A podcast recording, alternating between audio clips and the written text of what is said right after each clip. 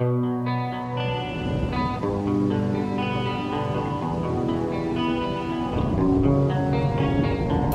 will not be pushed, filed, stamped, indexed, briefed, debriefed, or numbered. My life is my own.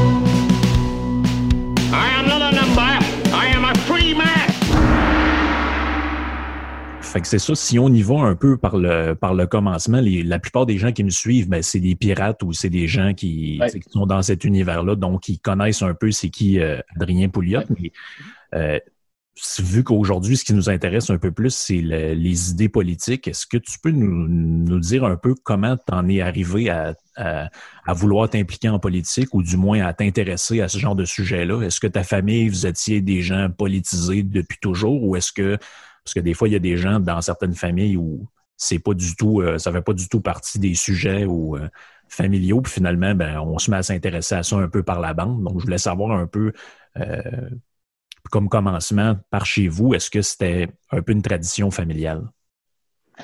Oui, écoute, chez nous, le dimanche soir, au lieu de parler de hockey au souper familial, on parlait de on parlait de politique publique puis de gouvernement. Euh, mon père était euh, assez politisé. Euh, je ne sais pas exactement où est-ce qu'il a pris ça. Il avait une formation d'ingénieur, mais il a travaillé assez jeune à Ottawa et à Toronto. Donc, il a été mis en contact beaucoup avec des entreprises canadiennes et même américaines, alors qu'il était assez jeune dans les années, on parle des années 40. Là. Et il avait, il avait lu très tôt euh, dans sa vie euh, des, euh, les livres de Ayn Rand, entre autres Atlas Shrugged. Oui. S'il y a des gens qui nous écoutent et qui n'ont pas lu Atlas Shrugged de Ayn Rand, pour moi, là, c'était le livre qui a eu le plus d'influence dans ma, dans ma réflexion politique. C'est vraiment Ouais. un livre à lire. C'est une brique, Ouais. euh, J'ai fait deux, j'ai fait deux podcasts sur elle. là. Les gens ils ont, ils ont beaucoup apprécié parce que justement, entre autres, c'est assez rare qu'on donne la place à des auteurs. euh, tu sais, souvent on dit ah il y a pas assez de d'auteurs, euh, on met pas assez de, en avant des auteurs féminins euh, dans, dans l'histoire des Mm. idées. Mais justement, celle-là, c'en est une majeure. Puis moi, quand j'étais à l'université, jamais j'ai entendu ce nom-là de ma vie. là. Non, non, évidemment. Euh, alors, mon père avait lu ça euh, et quand il a, euh, quand il s'est lancé en, télévision, il était un pionnier de télévision au Canada. Éventuellement, il est devenu euh, gérant général euh, de la station de TVA et Québec. Et euh, il avait décidé qu'il y aurait un éditorial à tous les jours dans le bulletin de nouvelles, mais un éditorial au sens je dirais, euh, canadien, anglais ou américain du terme. C'est-à-dire que la signification de- du terme éditorial pour les anglophones, c'est une opinion qui est donnée par le propriétaire de la station Ouais. ou du journal. Alors, il y avait un éditorial à tous les jours. Il y avait une réunion dans son bureau le matin avec euh, l'équipe de direction, puis il décidait, OK, aujourd'hui, on va parler de telle, telle chose. Et euh, il y avait un, un, un gars qui écrivait un éditorial et qui le lisait. C'est pas mon père qui lisait, mais s'il lisait. Et c'était des éditoriaux de droite, là. Je te dis que ça y allait au toast. Euh, et euh, même on pouvait s'abonner à recevoir l'éditorial pa- papier par la poste. Et moi, je m'étais abonné à l'avoir. Donc, euh, euh, les idées de droite économique, c'était des idées qui il avait vraiment, on parlait de ça tout le temps. Mon père était allé en Russie ou en URSS euh, dans le temps où euh, Pierre Elliott Trudeau avait établi des relations avec les pays communistes, avec Cuba, avec l'URSS. Et, écoute, il était revenu là catastrophé. Là. Pour lui, ça avait été une révélation de voir la pauvreté, la, la, la, la détresse la, tout était gris. En tout cas, il était revenu, là, ça l'a vraiment, vraiment influencé. Alors, il a toujours été. D'autant plus qu'à l'époque, on faisait croire aux gens que c'était génial là-bas. Surtout les intellectuels français, puis ceux qui vantaient ce modèle-là, puis les gens qui y allaient, finalement, ils, disons qu'il y avait un reality check. C'est sûr. Alors, euh, donc, euh, on a parlé de ça beaucoup. Euh, moi, j'ai à un certain point, je me suis fait approcher à la fin des années 70. Euh, non, attends peu, non. À la fin des années ouais, 70, je pense. Euh, pour euh, m'impliquer avec euh, l'Institut économique de Montréal. qui était euh, qui commençait à ce moment-là. Et donc, je me suis embarqué là-dedans ça a été ma première euh, grosse contribution, si on veut, là, euh, au mouvement de droite au Québec. Euh, et j'ai été là pendant plusieurs années, 12 ans, je pense, sur le conseil d'administration. C'était un peu plus tard que 1979. Là. Euh, et à un certain point, bon, ben, tu sais, quand ça fait longtemps que tu es là, euh, tu finis par connaître les réponses avant même que les questions soient posées. Ouais, ça. Alors, j'ai laissé ma place à d'autres. Mais je voulais continuer à, à faire avancer la cause de, la liberté euh, individuelle, euh, de la responsabilité personnelle, d'un mm-hmm. État plus petit, euh, des réglementations, tout ça. Et là, je me suis dit, bon, comment est-ce que je peux faire ça? Et euh, je me suis dit, à ce moment-là, bon, on a eu des discussions avec les gens du Réseau Liberté Québec euh, qui se cherchaient un peu avec euh, Joanne Marcotte, Yann Sénéchal, Éric Duhem et, et on se demandait où C'est en quelle année à peu près ça? C'est de, Écoute, c'est à peu près là.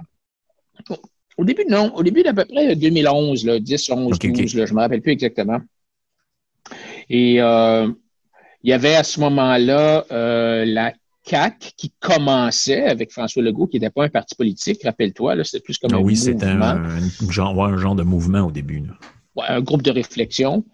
Euh, et le groupe, et le groupe, on avait une réunion, on était une cinquantaine, on s'était réunis, je pense, à Drummondville, des, tous les gens de la droite du Québec, et il y en a qui disaient, ben, on devrait euh, essayer de, prendre le contrôle du Parti libéral. D'autres disaient, ben, on devrait euh, essayer de prendre le contrôle de la CAC.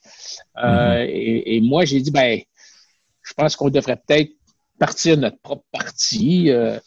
alors, moi, j'ai encouragé tout le monde à, tu faites ce que vous voulez. Si vous pensez que vous pouvez aller au, Parti libéral, essayez-le. Peut-être ça va marcher. Euh, si vous voulez aller ailleurs, essayez-le. Alors, moi, j'ai décidé de, de, me lancer. Ben, en fait, honnêtement, initialement, je suis allé voir François Legault. Je me suis assis avec lui pendant trois, quatre heures chez lui dans sa belle maison à Outremont. Et euh,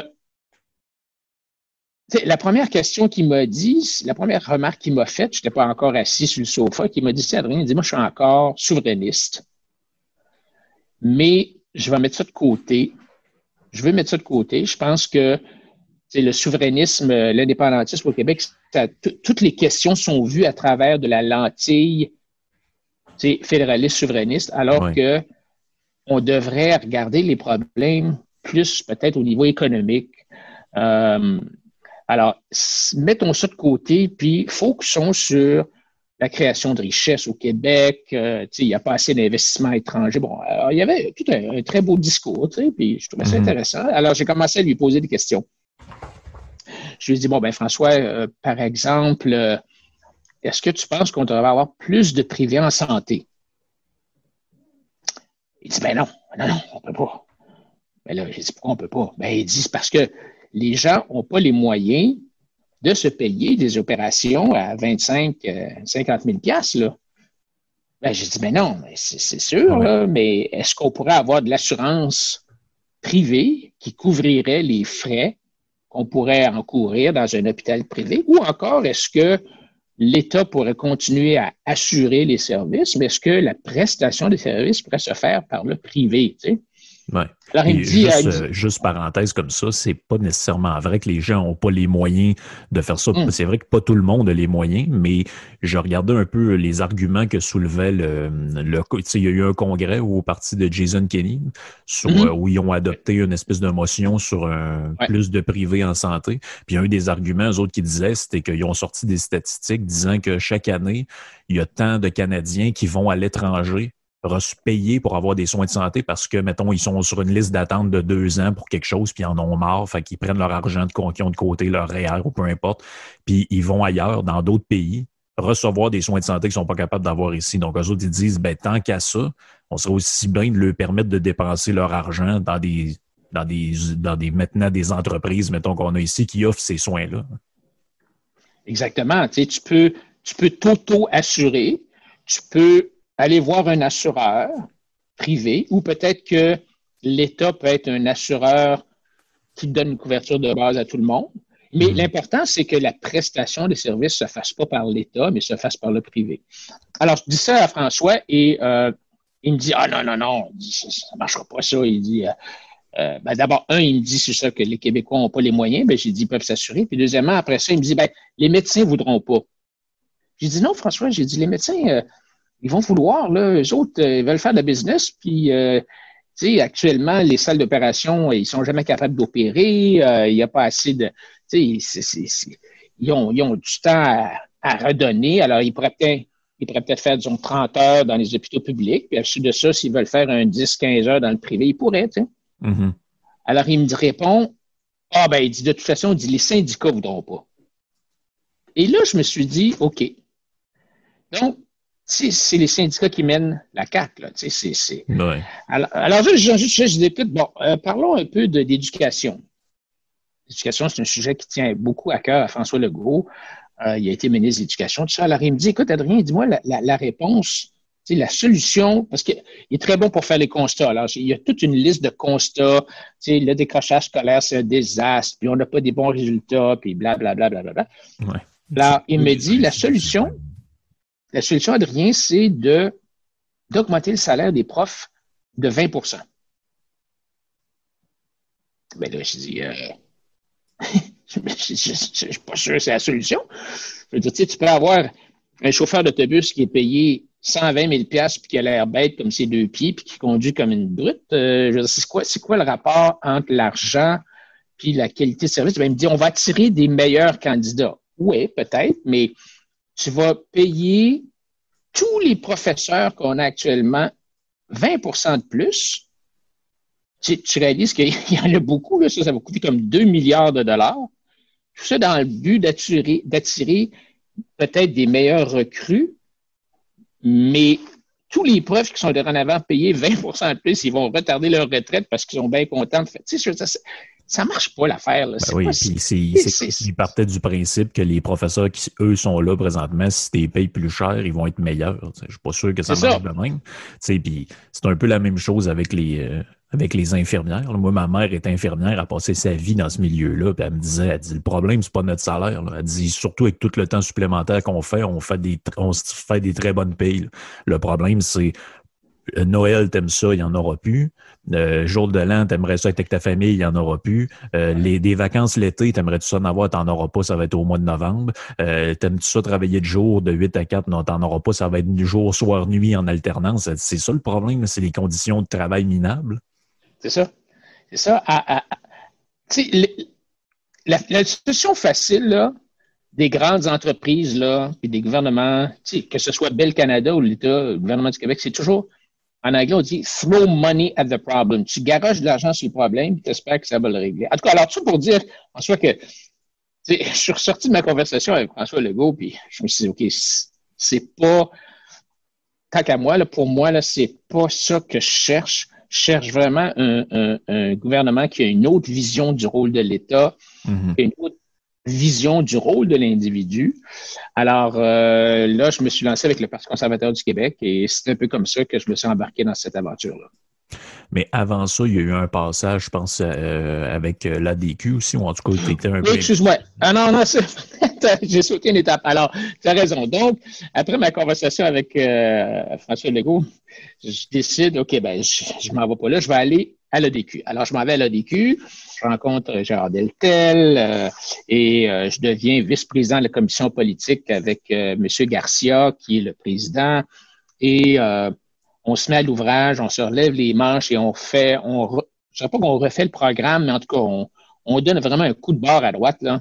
Mm-hmm. Euh, et on a un congrès, puis ça brasse pas mal parce que c'est un vrai virage à droite, plus de privé, l'Auto-Québec, la, SAQ, Hydro-Québec, tout ça, là, on met tout ça. Bon. Et euh, en tout cas, finalement, ça passe, mais ça brasse, mais ça passe. Et là, M. Legault, il a parti la CAQ et là, il y a quatre des cinq députés de l'ADQ qui disent, ben nous autres, on voudrait fusionner avec la CAQ. Alors, quand tu as quatre sur cinq députés qui disent au chef, on veut fusionner avec la CAQ, t'as pas bien le choix, là, parce que sinon, sinon, ils vont lâcher, ils, vont lâcher l'ADQ, puis ils vont aller à la CAQ, puis l'ADQ va rester un député. Alors, euh, donc, euh, moi, j'ai dit à Gérard, j'ai dit non, non, non, non, non, c'est pas ça, là. Tu tu réalises pas, là. François Legault, c'est pas, c'est pas vraiment l'ADQ, c'est un autre, c'est, un autre parti libéral. c'est le PQ moins le référendum. C'est ça, c'est ça. C'est le PQ moins. c'est ça. Mais bon, alors donc, j'ai parti un groupe qui s'appelait Restons à DQ. On a fait une campagne. Il y a eu un vote. J'ai perdu. Il y a eu un vote 70% pour la fusion et 30% contre. Alors, à ce moment-là, j'ai démissionné et c'est là que je me suis fait approcher par le Parti conservateur du Québec, qui était un petit parti à ce moment-là qui. Euh, avait été redémarré, qui avait eu une première élection en 2012 qui avait été assez difficile, disons. Les, euh, les dirigeants avaient démissionné, ça avait été ramassé par des, un groupe intérimaire d'anciens députés de la DQ et ils sont venus me chercher pour essayer de redresser le parti puis d'essayer de repartir ça. À ce moment-là, on parle de quoi là, comme, comme grosseur, mettons, ça, ça pouvait ressembler à quoi les instances qui avaient là? Est-ce que c'était un peu organisé ou est-ce que c'était vraiment embryonnaire?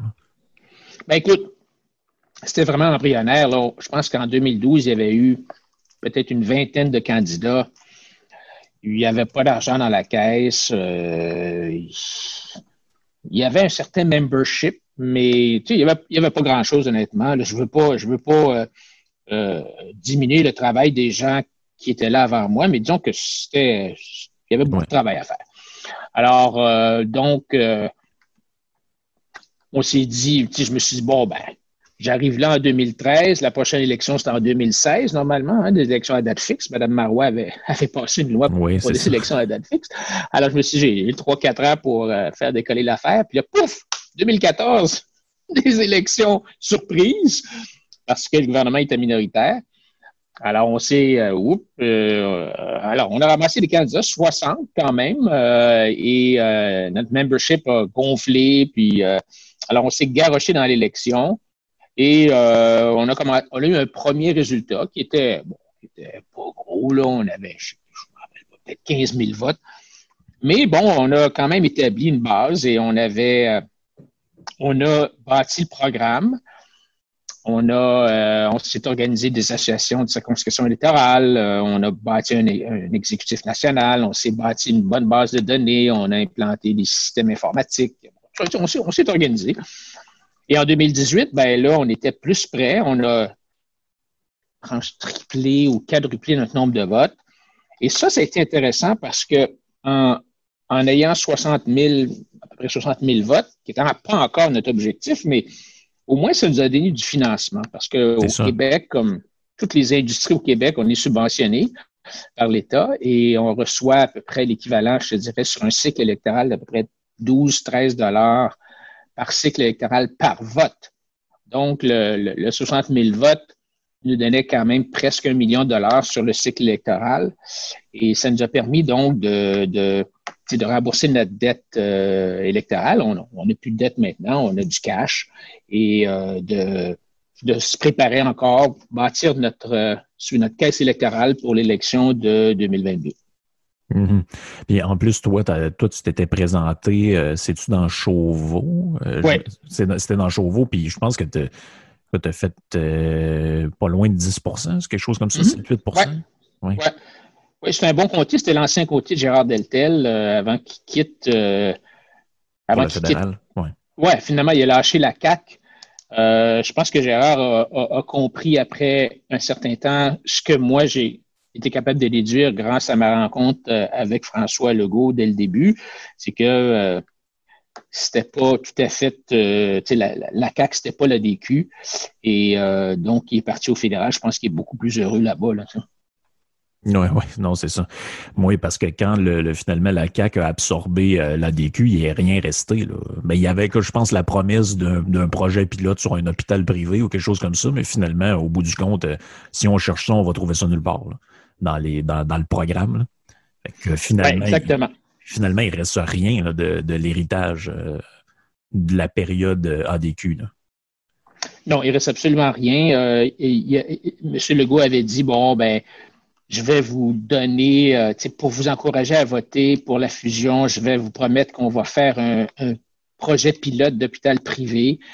Et ça a été immédiatement oublié, cette promesse-là. Et à la première, au premier conseil national qui a eu lieu après la fusion. Les gens de la DQ se sont présentés, ils ont fait des propositions pour essayer d'inclure dans le programme de la CAC des, anciennes résolutions, des anciennes propositions de la DQ. Rappelle-toi, par exemple, du fameux 100 euh, dollars par semaine euh, de Mario euh, Dumont pour les garderies. on va donner de l'argent aux parents et eux, ensuite de ça, vont pouvoir acheter des services de garderie. C'est toujours le même principe. Hein? il faut que le privé livre le service. Alors, tu donnes l'argent aux parents et eux, ensuite de ça, tu leur laisses le choix de euh, soit d'acheter des services de garderie ou tout simplement de garder l'argent puis de garder les enfants eux-mêmes. Oui, il n'y avait pas euh, l'idée, euh, il y avait pas l'idée à un moment donné aussi, je, je pense que c'est dans le début de l'ADQ où il disait que finalement, euh, le coût que ça, que ça, coûtait à la société d'envoyer des enfants à la garderie, ben, si les, on pourrait permettre aux parents de faire le choix, par exemple, que s'il y a une des personnes qui veut rester à la maison, ben, de recevoir un genre de salaire pour ça.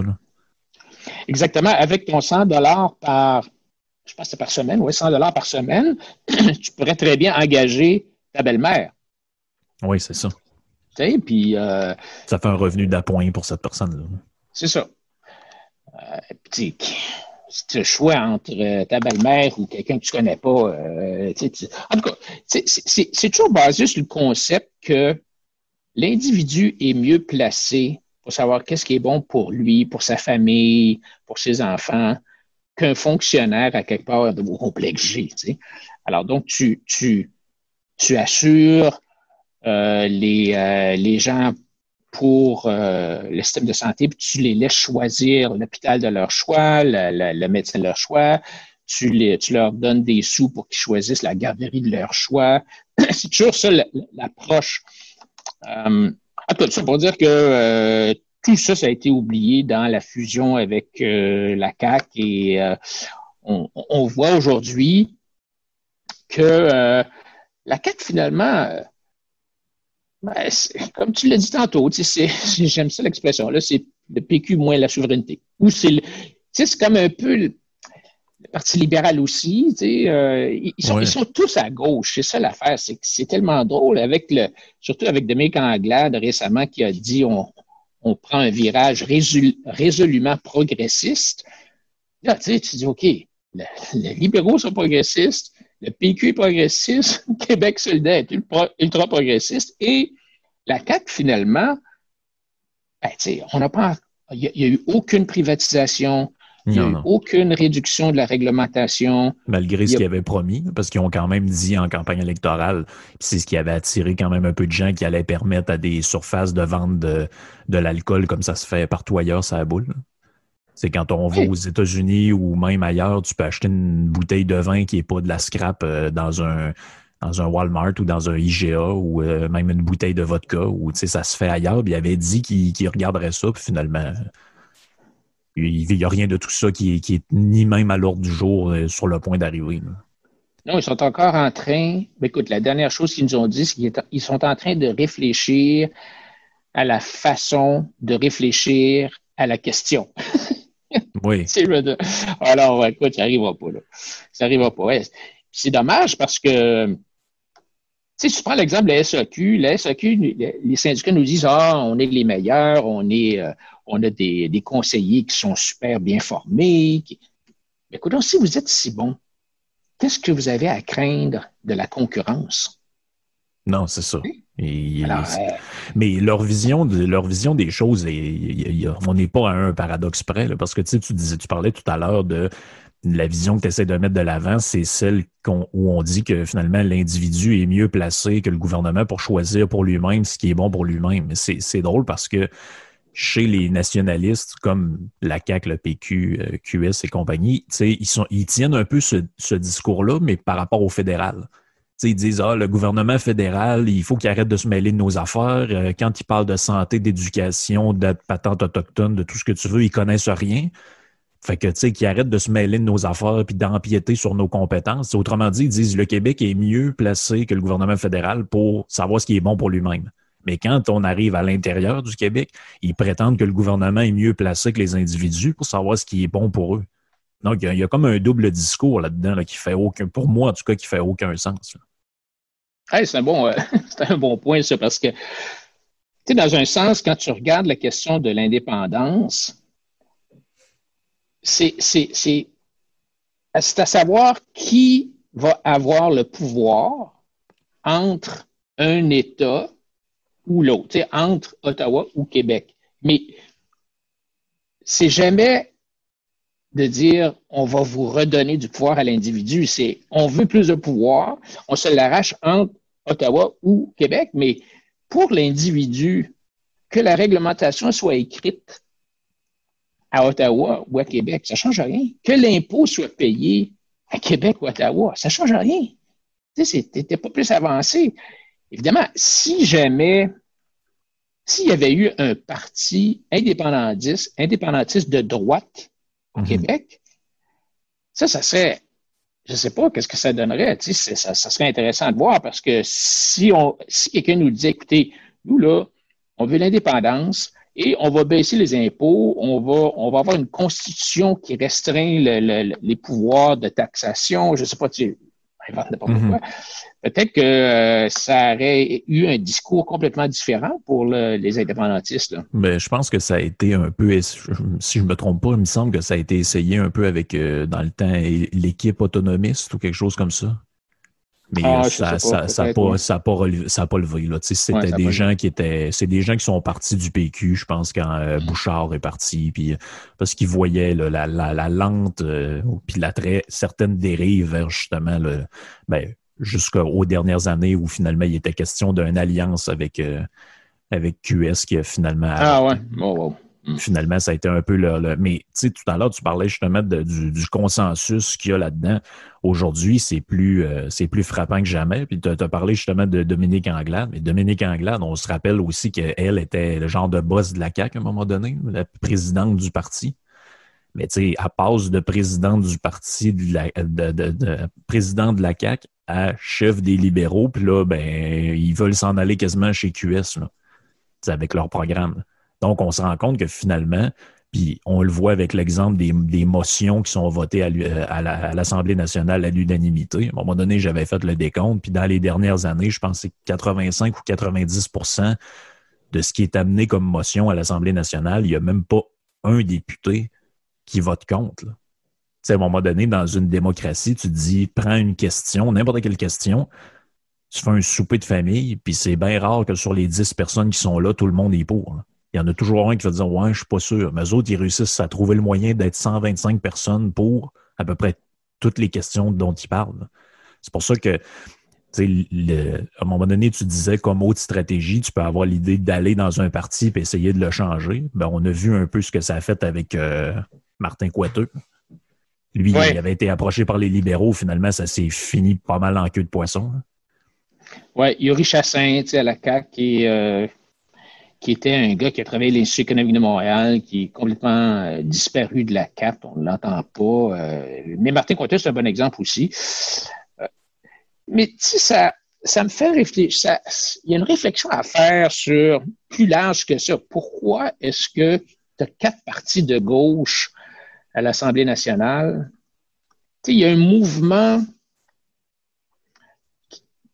Il y a un mouvement qui s'est amorcé dans, dans, les années 60, 70, un mouvement de gauche qui a commencé peut-être dans l'université, euh, un peu comme une flaque d'huile qui s'est étendue dans la société, les syndicats, les élites. Euh, et on, a vraiment un combat difficile à mener pour protéger nos droits et libertés individuelles. Mm. C'est vraiment inquiétant. Je regarde, euh, euh, ils sont tellement bien organisés, ils ont de l'argent, ils sont partout. Dans, maintenant, ils sont quasiment dans les écoles élémentaires, dans le secondaire, tout de suite, ils sont formés, ils sont brainwashés, les jeunes. Euh, ça continue dans les, euh, dans les entreprises avec les, les, formations qui sont données par les syndicats. Écoute, même, le, même au HEC, on enseigne on n'enseigne plus euh, la business au HEC, là, on enseigne comment est-ce que les entreprises peuvent contribuer à la société. Euh, il y a tout un mouvement vraiment euh, pernicieux qui, de plus en plus d'ailleurs, euh, est rendu tellement puissant, même ben, les, réseaux sociaux, Twitter, Facebook, Google, que la voix des gens qui sont un peu plus à droite, elle a vraiment de la difficulté à percer. Tu regardes les médias au Canada, euh, des voix qui sont un petit peu discordantes, mm-hmm. qui favorisent plus le, discours, disons, euh, de droit et liberté individuelle, de rôle moindre pour l'État. Il y a vraiment de la difficulté à percer. et on voit ça de plus en plus aux États-Unis, euh, où il y a des, des informations qui sont bloquées. Si tu n'es pas si tu n'es pas d'accord avec le gouvernement, ben on te met dans un coin, on va, on va dire que tu es euh, euh, complotiste ou euh, que tu es climato-sceptique ou que tu es un, suprémaciste blanc. alors c'est vraiment, c'est vraiment préoccupant ça à long terme, je pense, pour le, la démocratie, pour les droits et libertés individuelles. Hmm.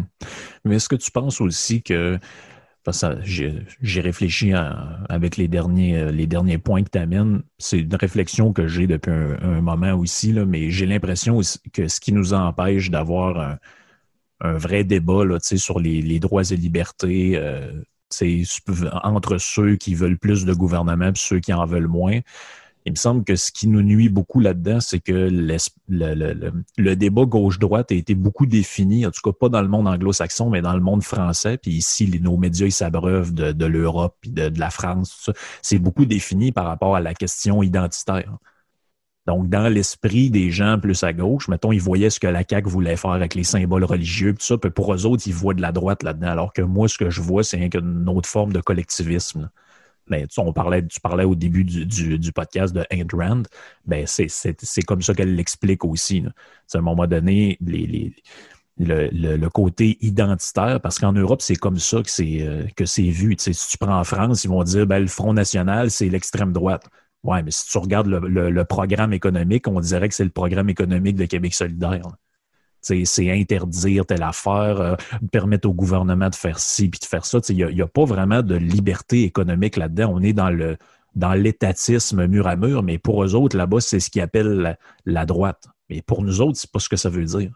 Il y a, comme un, bout de, un bout de pédagogie là-dedans, à mon avis, qui est à faire parce que beaucoup de gens, non seulement associent ça à l'aspect identitaire, puis voient aussi là-dedans le côté, euh, je dirais, social ou sociétal là, de l'avortement, le droit des homosexuels, etc. Fait c'est comme une espèce de patente, tout, tout ça est comme mélangé ensemble. Puis quand tu dis, ben moi, ce que je veux, c'est mettre de l'avant un programme de droite, mettons, sur les, euh, les libertés individuelles, euh, la, liberté d'entreprendre, un plus petit État, tout ça, ben là, il y a beaucoup de gens qui, dans leur tête, qui associent ça à, justement, l'identitaire, la droite sociale, tout ça. Donc, je pense qu'il y a, il y a il y a une, grosse, une grande confusion là-dedans qui nous empêche d'avancer. Ben, tu as raison. Écoute, euh, je ne sais pas si tu te rappelles quand Marine Le Pen est venue au Québec, euh, une couple d'années, je pense. Euh, oui, elle, voulait voir le chef du PQ. Oui, c'est ça. Puis là, moi, je peux pas dire que je suivais beaucoup ce qu'elle faisait. Puis là, je commençais à creuser un peu. Tu sais, c'est des gens de droite, ces gens-là. Pourquoi est-ce qu'ils veulent aller voir le PQ? Puis quand tu regardes le programme, ça n'a rien à faire avec la droite économique. Pas du tout, du tout, du tout. Là. C'est, des, c'est des socialistes, là. Ça, Marine Le Pen, là. Mais au niveau identitaire, ils sont contre les immigrants, mais. Oui, c'est ça. D'ailleurs, dans, le nouveau monde là, de, de tu sais, dans cette mouvance de gauche-là, comme tu dis tantôt, on n'est plus des individus. L'individualisme est mort. oublie, oublie tes habiletés, et tes qualités personnelles, François. Oublie le fait que tu as, telle capacité individuelle ou, ou, une perspective personnelle ou des ambitions ou des échecs. Dans, dans le nouveau monde de cette mouvance de gauche-là, les gens sont répartis dans des catégories. Ouais. Blanc ou noir, hétéro ou LGBTQ, euh, homme ou femme, ou autre, oui, c'est ça. Euh, vert ou sceptique, euh, euh millénium ou colonialiste privilégié, privilégié, boomer, libéral ou conservateur, docile ou complotiste. Alors, à partir de maintenant, ce sont ces étiquettes-là qui te définissent. Mhm. qui, vont décrire ton rôle dans la vie, puis qui vont façonner le contenu de, de, François ou d'Adrien. Et, et c'est supposément ces catégories-là, ces étiquettes-là qui déterminent notre comportement, qui est contrôlé par des préjudices puis des croyances euh, qui seraient supposément enracinés au plus profond de, de, nous. Alors, par exemple, si tu es blanc, tu es raciste. Si tu es mâle, tu es sexiste. Euh, si tu poses des questions, tu es complotiste. Alors, le libéralisme classique, qui était la, la, le siècle des Lumières, euh, qui nous a sortis du Moyen Âge, tout ça, l'individualisme, le capitalisme, la méthode scientifique, la raison, la logique, les marchés libres, la, recherche du bonheur et du bien-être, la liberté d'expression, l'optimisme, l'espoir, toutes ces choses-là, ça a été remplacé par une espèce de collectivisme systémique. Mm oui. Euh, et, ça, c'est, c'est, c'est, euh, c'est ce renversement-là des concepts fondamentaux, c'est même pas une affaire secrète, là. C'est, c'est, je veux dire, c'est un effort calculé, hautement public pour détruire les grands principes fondamentaux qui nous ont sortis de l'ignorance et de la servitude avec, euh, tu sais, depuis les trois derniers siècles. Mm-hmm. Euh, alors donc, on a tout un combat à mener. Là, je comprends que je suis rendu un petit peu dans la philosophie. Tu vas dire, là, t'es non, non, mais c'est parfait. Mais tu sais, quand tu réfléchis à, à ça, pourquoi est-ce que moi, je fais ça? Parce que je vois, je vois ça, puis je me dis, hey, puis, ramène ça au Québec. Moi, ce que je dis souvent, c'est on a tellement de potentiel au Québec. Tu sais, les, les gens, les Québécois sont des gens débrouillards, euh, créatifs, euh, habiles, street smart, euh, mais ils sont ils sont recouverts d'une espèce de grosse couverture mouillée. Là, le gouvernement, c'est une espèce d'éteignoir qui nous, qui nous étouffe. Mm-hmm. Et euh, c'est pour ça que moi, je dis, écoute, il faut qu'on se sorte de ça. Il faut qu'on revienne à, un Québec. Tu sais, M. Legault parle de fierté. Puis moi aussi, je voudrais que, je veux que les, les Québécois soient fiers, mais la fierté que moi j'envisage, c'est une fierté fondée sur la réussite. D'autres valeurs, sur la réussite, la méritocratie, l'excellence, le travail fort, euh, l'initiative, l'individualisme. Il n'y a mhm. rien de mal dans l'individualisme parce que quand tu es un capitaliste individualiste, ce que tu cherches à faire, c'est à remplir les besoins de tes concitoyens. Mhm. Hein, c'est ça que ça fait un capitaliste. Bon, François a besoin de quoi? Ah, ben, il aimerait ça avoir une patente qui lui permettrait de, qui lui permettrait de, euh, je sais pas moi, d'accélérer euh, la façon qu'il fait cuire sa dinde. Ben, je vais inventer un micro-ondes. c'est ça. C'est ça que ça fait un capitaliste. C'est toujours focusé sur quels sont les besoins qui ne sont pas remplis. Il n'y a rien de mal à ça. Ben, c'est drôle parce que moi, ça m'a pris des années avant de, de mettre un peu tout ça en place dans ma tête parce que depuis mm. qu'on depuis que je vais à la, petite école, on nous apprend que notre société est fondée sur tu sais de, maintenant les gens sont tellement individualistes, sont tellement égoïstes, ils pensent juste à eux autres mêmes, les gens qui ont des entreprises, ils veulent juste avoir faire de l'argent puis leur intérêt personnel puis l'égoïsme. Puis finalement, tu arrives dans le vrai monde puis tu tu te dis ben, en réalité, tout ce dont on me dit que la société est basée là-dessus de nos jours, en fait, c'est tout super mal vu. Puis les gens qui, qui veulent prôner ces idées-là, il faut qu'ils se cachent quasiment ou qu'ils aient honte de le dire. Puis tout ce qui prime, c'est toujours l'intérêt collectif, l'intérêt collectif, l'intérêt collectif, à tel point qu'on est prêt à sacrifier, on le voit en ce moment avec la, la, crise sanitaire, on est prêt à sacrifier tout sur le, sur le dos du, du bien commun. Tu sais, tout s'est rendu que ça a le dos large, le bien commun. J'ai même entendu Christian Dubé à un moment donné qui disait quand les, les, euh, les, intérêts personnels prennent le dessus sur le bien commun, on a, c'est là que les problèmes commencent. C'est-à-dire que pour lui, le bien commun, ça passe avant toutes les. Puis on, c'est ce qui explique aussi pourquoi ils sont prêts à faire des lois ou euh, pour plaire à la pour plaire à une majorité ou en tout cas à une prétendue majorité, on est prêt à bafouer des droits individuels de, de, de, de tout le monde finalement.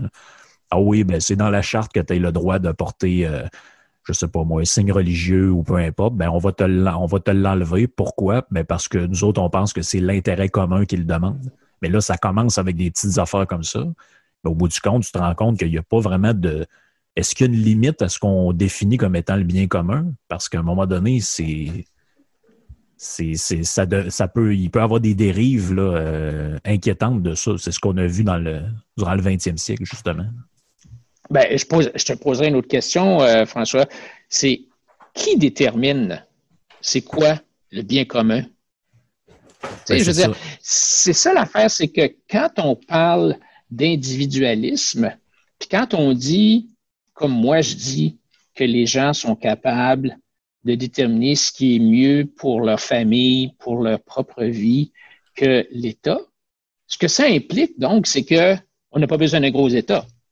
Non, c'est ça. Mais si, si tu dis, ben là, c'est l'intérêt collectif, c'est le bien commun, intérêt collectif, qui décide ça? C'est quoi qui est dans l'intérêt collectif? Il faut que, c'est pas moi, là. Donc, c'est, c'est, il faut que ça soit comme une espèce de, ben, c'est le Québec. Alors, finalement, on dit, ah, ben, c'est les gens qu'on a élus. C'est eux qui vont déterminer le bien commun. Alors, c'est pour ça que les policiers parlent tout le temps de bien commun puis d'intérêt collectif, parce que c'est eux qui le décident. Et ça, ça vient, tu sais, j'ai écrit un livre qui parle, qui dit comment briser le triangle, cette espèce de triangle-là d'intérêt entre le politicien, la bureaucratie et les groupes d'intérêt. Parce que mhm. ces trois, ces trois-là, ce qu'ils essaient de faire, c'est de s'aider entre eux pour grossir, pour, pour, pour favoriser leurs intérêts. Le politicien a besoin de la bureaucratie et des groupes de pression. Les groupes de pression vont aller chercher des votes, puis de l'argent, des financements électoraux, tout ça. On peut rentrer les médias là-dedans maintenant. Ouais, ouais. Euh, le bureaucrate, lui, il a besoin d'avoir un gouvernement, des élus qui sont, qui veulent toujours augmenter la réglementation puis les lois, hein, parce que ça va le faire grossir. Le le groupe d'intérêt, le syndicat, le, détenteur de monopole, de rente, tout ça, lui, il veut, ben, il veut les deux, il veut une grosse bureaucratie qui va faire de la réglementation, qui va passer des lois. Alors, ils sont, ces trois-là sont, briser ce triangle-là, c'est bien difficile, vraiment difficile. Mm-hmm. Alors, ce mouvement-là, depuis 40 ans, cette mouvance-là de gauche, c'est contre ça qu'on se bat. Euh, et c'est un beau défi. oui, mais, hein. mais justement, parlant de défis, là, euh, on se rend compte ben, plus que jamais avec euh, ce qui se passe avec la, pandémie. je regardais cette semaine, j'en ai parlé hier à Radio Pirate, pendant que des gens se demandent si leur entreprise va survivre à cette crise-là. Là, la priorité du gouvernement, c'était de faire une loi interdisant les thérapies de conversion. Je ne sais pas exactement qui ça concerne au Québec. Est-ce qu'il y a beaucoup de gens qui essaient d'aller se faire convertir leur orientation avec des, psychiatres ou je ne sais pas quoi, des thérapeutes obscurs? Mais bref, en ce moment, ils travaillent là-dessus. Là, puis là, il va y avoir une loi au Québec qui interdit. Tu sais, je me suis dit, j'avais, me suis dit, ben, peut-être en 71, ça aurait été une bonne idée de faire ça, ou je ne sais pas si, ça a déjà été un vrai problème de société. Je, ne suis pas sûr qu'il y a beaucoup de gens que tu leur parles de ça, ils savent même pas c'est quoi. Mais ça, ça, ça, dénote un. Puis, tu sais, encore, tout ça, ça va être adopté à l'unanimité, probablement. Tout le monde va dire que c'est génial, c'est une avancée de société incroyable. Mais ça, ça nous montre quelque chose. Ça nous montre que. Je ne sais pas combien il y a de gens dans, la population qui partagent un peu mes idées, tes idées ou euh, peu, importe, mais même si c'est juste 20% ou 25% ces gens-là, ils méritent d'être représentés. Donc, ça veut dire qu'il y, euh, y, a, une fenêtre d'ouverte, puis moi, moi, je, moi, je le pense, puis je pense que c'est là que tu es aussi. Tu parlais un peu de ton, ton parcours politique, tu as essayé de faire grossir ça tranquillement, pas vite, mais est-ce que là, tu penses qu'à moyen terme, ou en tout cas moyen long terme, il y a, il y a, je dirais peut-être pas court terme parce que c'est dans deux ans les, les, élections, mais est-ce que tu penses qu'il y a une fenêtre d'opportunité si, euh, dépendamment de qui va prendre la, la direction de, de, du parti euh, que, dont on dont a décidé de, pour toutes sortes de raisons euh, personnelles, d'opportunités, euh, d'entreprise, de, laisser la, la chefferie à, quelqu'un d'autre. Est-ce que tu penses, ben, ça peut être un autre parti aussi, mais est-ce que tu penses qu'il y a, un, à moyen terme, il y a vraiment quelque chose à faire au niveau politique ou on est mieux de, de prendre notre mal en patience? Non, il faut jamais dire ça. Il faut, faut surtout pas. non, c'est ça. Faut, faut pas baisser les bras, là. Euh, moi, je te dirais que il y a, euh, tu sais, ça prend une espèce de, de conjoncture. Il faut que ça soit, la, en anglais, on dit la, tempête, en, français, on dit la tempête parfaite. Là. Il faut qu'il y ait, que les astres soient alignés euh, pour que ça puisse arriver. Mais ça peut arriver je veux dire, on, l'a vu euh, euh, aux États-Unis avec euh, l'arrivée de Reagan, on l'a vu en, Angleterre avec l'arrivée de Margaret Thatcher, on l'a vu aussi au Canada, en Ontario. À un certain point, il arrive différentes choses en même temps. D'une part, un écœurement de la une usure du pouvoir, mm-hmm. d'une part. Euh, d'autre part, euh, l'impression vraiment que euh, on s'en va nulle part, qu'on tourne en rond. Troisièmement, un événement. ça peut être en Angleterre, je pense que ça a été, il y a eu des grèves à un certain point incroyables où même les, les croque-morts étaient en grève puis ils laissaient les cadavres dans la rue. Là, les gens ont été révoltés. Et ça prend aussi un leadership, j'imagine, un leadership qui va mhm. euh, être euh, qui va être capable de ramasser, euh, d'unir, d'unir entre guillemets la droite, parce que bon, la droite, il y a plusieurs teintes.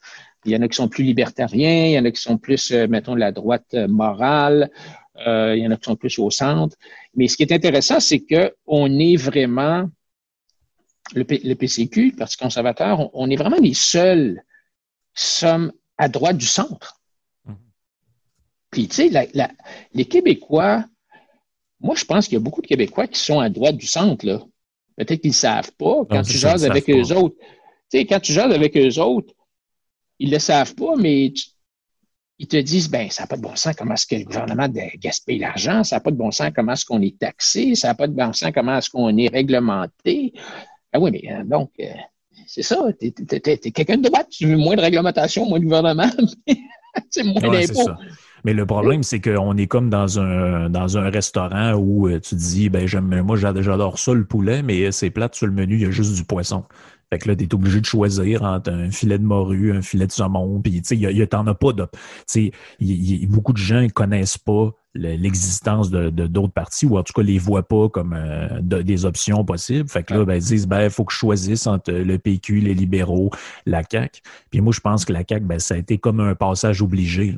dans le sens que tant et aussi longtemps qu'ils n'ont pas été élus, moi, je me disais dans ma tête, je me suis dit, tant qu'ils seront pas au pouvoir, les, gens vont rester avec l'arrière-pensée que, ah, ben, ils n'ont jamais été élus, ils sont pas comme les autres, ils vont peut-être changer des affaires, mais là, on les a essayés. On est en train de voir ce que ça fait. on se rend compte que, ben, là, ils ont deux ans de fête, puis dans deux ans, ben, il n'y a absolument rien qui va avoir changé il y aura pas, euh, tu pourras pas acheter de l'alcool à, l'épicerie, il aura pas, euh, ils auront pas mis fin à la SQDC ou euh, il y aura pas rien qui va avoir changé avec Hydro-Québec, il y aura pas plus de, les bars seront toujours pognés avec le règlement stupide, ils pourront pas aller livrer de l'alcool eux-mêmes dans des, chez de la clientèle, c'est tout, toutes les mêmes niaiseries qu'on, qu'on trouve stupides, puis on se dit, me semble, les, même ça y avait été demandé, François Legault, en campagne. Ouais, euh, comment ça se fait que partout sur la Terre, les gens, mettons, qui s'abonnent à Spotify ou euh, Netflix, ils ont le droit d'avoir un essai gratuit de trois mois, ils font ça souvent sur les plateformes. Ben, au Québec, il y a une loi sur la protection du consommateur, ou je ne sais pas trop quoi, qui interdit de faire ça. On est comme. Ça même pas. Ben, tu sais, c'est pour ça que nous autres, ils nous donnent des fois, mettons, un tarif réduit, puis ils essaient de contourner le règlement en donnant des tarifs réduits. Mais même, il y a eu un genre de recours collectif initié par je sais pas trop qui, parce que Spotify donnait des essais gratuits. C'est illégal de faire ça. tu vois, c'est des, règlements de même. Tu dis, mais semble, ça, c'est un coup de téléphone, ça devrait être annulé. Si, mettons, euh, un peu de volonté politique. Ben oui, c'est ça. Euh, tu sais, euh, on parlait tantôt de, ça prenait la tempête parfaite. C'est une autre chose, c'est que au Québec, puis pas seulement au Québec, je pense dans plusieurs juridictions, les gens ont tendance à voter contre. Hein. En 2014, on a voté contre Mme Marois, contre la Charte des valeurs, bon, tout ça. Euh, et qui c'est qu'on qui ce qu'on pense qui a le plus de chances de mettre Mme Marois à la porte? Ah, les libéraux. En 2018, on en a ras-le-bol des libéraux, c'est la même affaire finalement que le PQ, c'est pas mieux, on va voter contre. Qui c'est qui va être capable de nous sortir de ça? Ben, c'est pas le PQ, là, on les a mis à la porte. Qui qui reste? Ben non, pas Québec solidaire. Ah, ben il y a la CAQ. On va essayer la CAQ. Alors, on, met la CAQ là, sans vraiment savoir qu'est-ce que la CAQ va faire, mais on veut pouvoir les libéraux. On est tanné deux autres. Euh, et là, en 2022, si les gens sont tannés de la CAQ, ils vont voter pour qui? Oui, c'est ça. Ça va être Québec solidaire ou bien ça va être le PCQ? Je ne sais pas, mais j'espère que ça ne pas Québec solidaire. Mais les gens veulent du changement, mais c'est n'est pas tout à fait clair ce qu'ils veulent comme changement. Est-ce qu'ils mm. veulent seulement changer les visages ou est-ce qu'à un certain point, il va dire, écoute, on a changé le chef dans la cuisine. Là, ça fait trois fois qu'on change de chef. Mais le nouveau chef qu'on embauche, il prend toujours le même vieux livre de recettes périmé et usé qui ne marche pas. Alors, ce qu'il faut faire, c'est pas changer de chef, c'est de changer le livre de recettes. Il faut qu'on ait un changement qui, va au-delà de seulement changer les visages. Euh, ça prend quelqu'un qui va avoir, comme je disais tantôt, une vision différente du rôle de l'État, d'une vision différente de l'avenir du Québec et des Québécois quelqu'un qui va dire, ben, on veut moins de lois, moins de réglementation parce qu'on vous fait confiance à vous, les individus. On va réduire les impôts parce que l'argent qui n'est pas dépensé par le gouvernement, qui n'est pas gaspillé, donc on va vous laisser dans vos mains. Euh, et, c'est ça que ça prend. Ça prend vraiment un changement de, de direction, pas seulement un changement de visage. Donc, c'est ce qui met fin à mon podcast avec Adrien Pouliot. Merci euh, beaucoup à lui de, de s'être prêté au jeu et d'avoir répondu à toutes mes questions.